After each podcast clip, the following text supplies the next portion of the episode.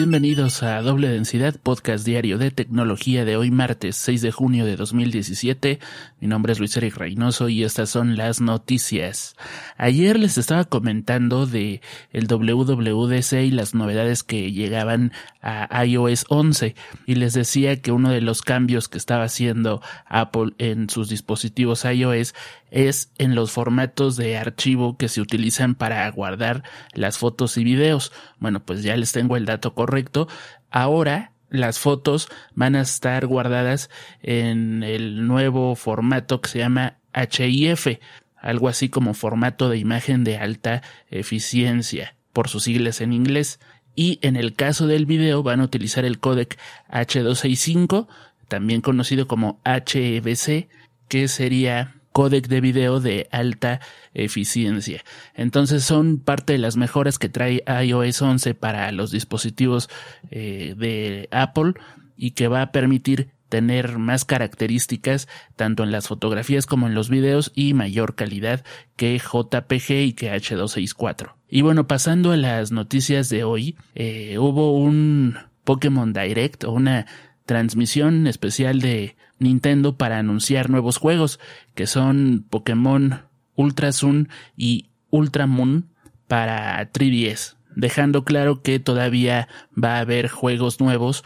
para esta portátil de Nintendo, que como principal característica tiene el 3D sin lentes, aunque ya no en todos los modelos. Este juego va a estar disponible a partir del 17 de noviembre, por lo que va a ser seguramente algún paquete que incluya consola y juego para la temporada navideña. Pero también en ese mismo Pokémon Direct, Nintendo anunció el juego Pokémon Tournament DX, que es la nueva versión del juego de peleas de Pokémon que saliera para Wii U, pero ahora va a estar disponible para la nueva consola de videojuegos, el Nintendo Switch. Pokémon Tournament DX es un juego de peleas y va a ser posible jugar multiplayer local con el tema de los Joy-Cons que se puede usar uno por cada jugador y así estar echando la reta. No sé qué tanto un Pokémon Tournament era lo que los fanáticos de Nintendo y Pokémon estaban esperando,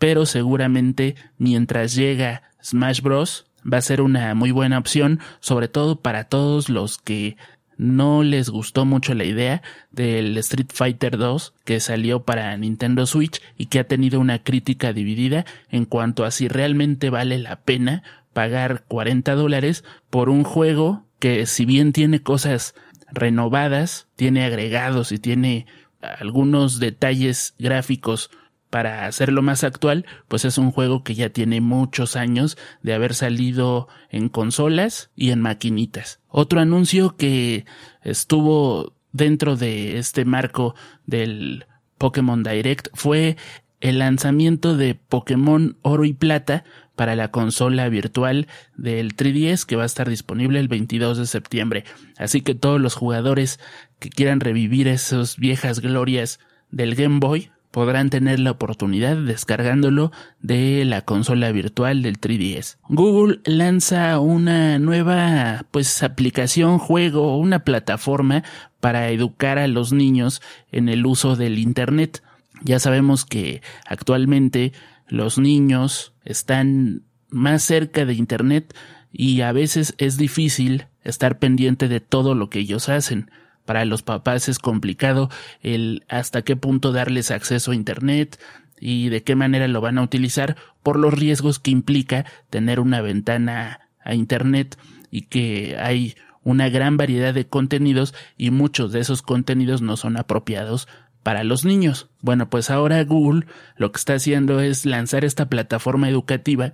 que va a permitir a los niños entre 8 y 12 años aprender algunas prácticas de seguridad para navegar en Internet. Los contenidos están hechos tanto por Google, pero se involucraron algunas otras entidades, por ejemplo, el Instituto Familiar de Seguridad en Línea, que no sé de, qué país sea, la Coalición en Línea para Mantener la Seguridad y Conecta de manera segura. Esta plataforma se llama Be Internet Awesome o algo así como Sé Increíble en Internet y el juego se llama Interland, por si quieren ustedes checarlo para utilizarlo con los niños va a ser algo seguramente muy útil. Aunque por el momento está disponible solamente en inglés, yo estoy seguro que va a ser cuestión de tiempo para que tengamos una versión en español de este contenido de Google para proteger a los niños y para darles las herramientas adecuadas para que se mantengan seguros al navegar en Internet. O sea, temas como el ciberbullying,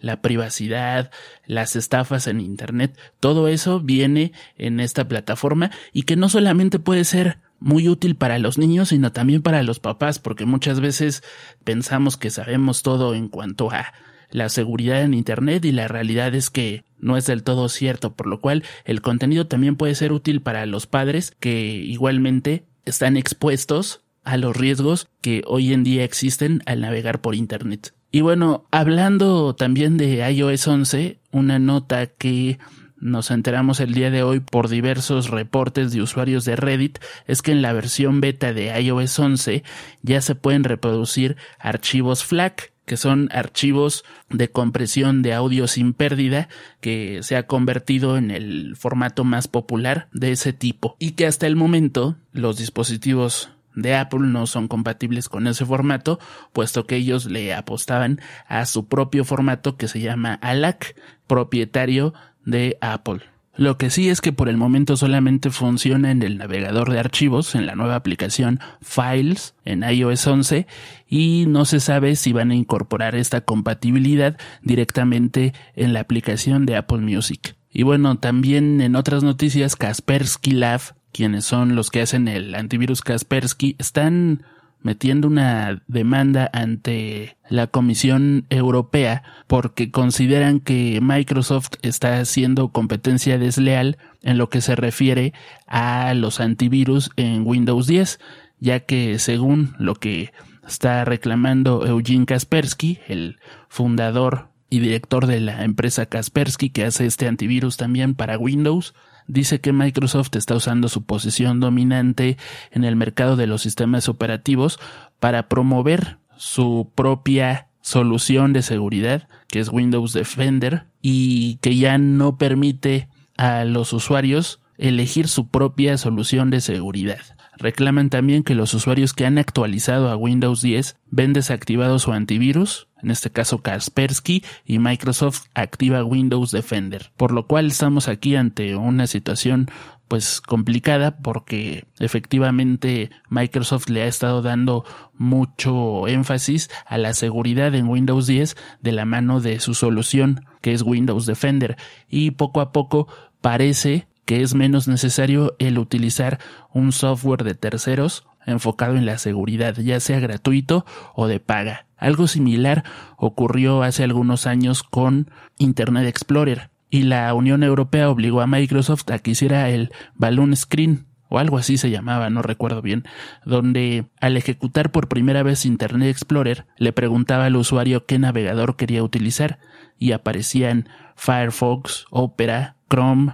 Safari en su época, creo recordar, o utilizar Internet Explorer. Y entonces, pues aquí estamos en una situación muy parecida, ¿no? Muchos dirán, bueno, Microsoft puede hacer con su sistema operativo lo que ellos quieran. Finalmente, pues ellos lo crearon y ellos lo vendieron. Pero habrá otros que digan que no, que debe de darle la posibilidad a sus usuarios que elijan navegador o en este caso software antivirus. Y bueno, la pregunta sería, ¿ustedes utilizan algún antivirus de terceros? ¿Utilizan Windows Defender? ¿O no saben si utilizan o no algún sistema antivirus en su computadora con Windows 10? Y bueno, pues estas fueron las noticias del día de hoy. Recuerda suscribirte en Apple Podcast, en TuneIn, en Evox, mandar un correo a doble densidad podcast